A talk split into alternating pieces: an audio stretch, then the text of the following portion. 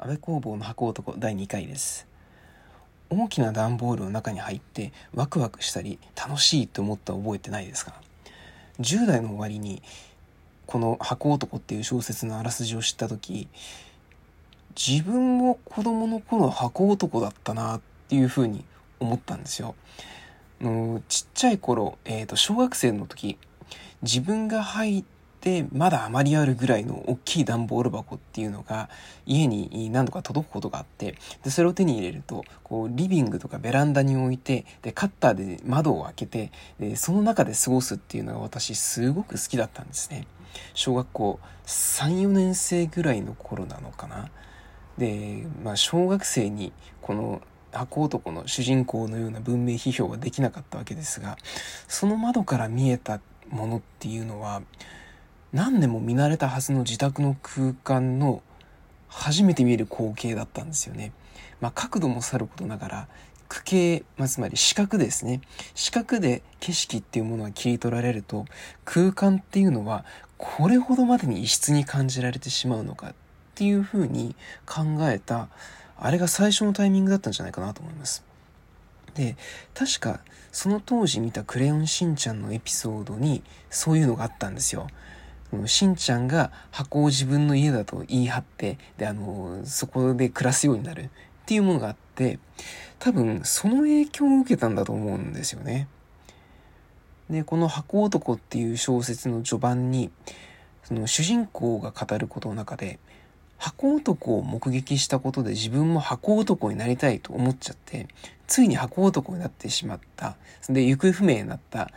A っていう人物の経緯を語り出す、まあそういう箇所があるんですね。冷蔵庫の買い替えが引き金になって自分がこの間見た箱男のことを思い出してしまった。で、えーと、冷蔵庫が入ってた箱っていうのをついついかぶってしまうんですね。でそこの描写っていうのはこういうふうに書かれてあります。箱の中は暗く防水塗料の甘い匂いがした。なぜかひどく懐かしい場所のような気がした。今にもたどり着けそうで手の届かない記憶。いつまでもそのままでいたかった。1分足らずで我に返って箱を出た。多少のこだわりを感じながら箱の始末はしばらく先に伸ばすことにした。なんで段ボール箱の中っていうのは懐かしさを感じてしまうものなんですかね。の似た感覚をおそらくスイスの彫刻家ジャコメッティも抱いていたんじゃないかなと思います。彼が少年時代を回想したある文章の中に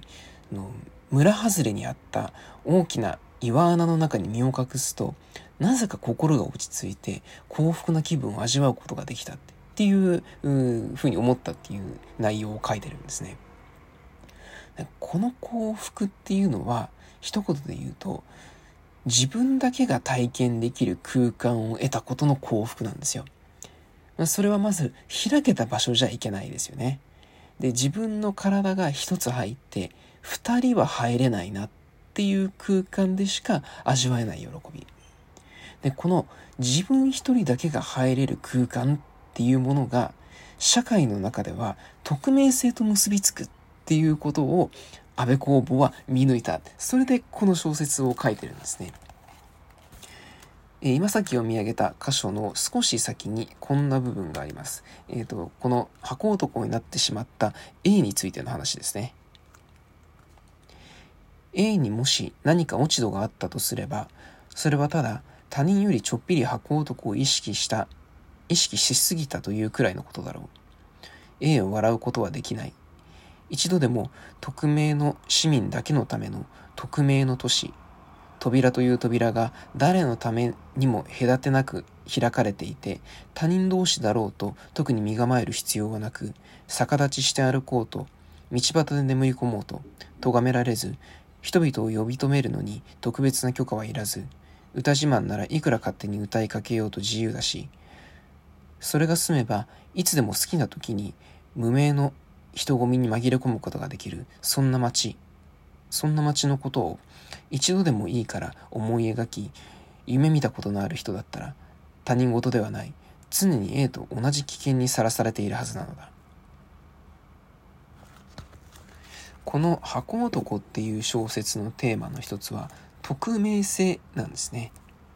つまり自分が誰でもない人物として社会の中で生きていくっていうこと。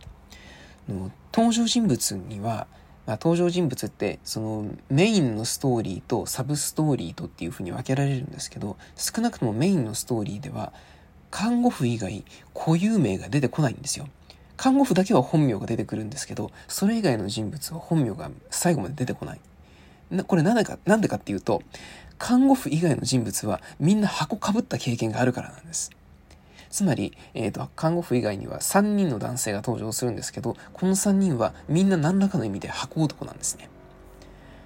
都会とか都市っていう場所は、そもそもその場所そのものが人を匿名にする機能を持つんですよ。で、それまで田舎の相互監視社会で育った人間が、もう隣人の姿も名前もよくわかんないようなアパートやマンションで暮らし始めると。それって人生を再スタートさせることができるっていう意味でもあるんですよ。まあ、もっと言えば、常に人生が再スタートされている状態になるっていうことでもあるんですね。あの道端で何かトラブルが起こる。あるいは見知らぬ誰かに助けてもらったっていうような嬉しいこともある。で、そしてそこで関わりがあった人物に今後の人生ではおそらく再び出会うことってないですよね。まあそれは残念なようでもあるんだけど、それによって安心するっていうこともあるわけです。まあ、そして何かのきっかけで本来ならすれ違うだけだった人間同士がまた次の機会、また次の機会で、えー、会うことができる、関わり合うことができる。まあそういうこともあります。その遭遇が人に可能性を与えるわけですね。ま、これをさらに別の言い方をすれば、無数にある都市の中の人間関係のネットワークへ自由に参加をすることができるっていう意味でもありますね。まあ、都市に住む人っていうのはみんなある程度は箱男であるっていうことなんですよ。とはいえですけれど劇中の箱男はこの匿名性のものすごく極端なあり方を表現した姿なんです。誰とも関わらずに孤立している。まあ、これだけで表現としては十分面白いですよね。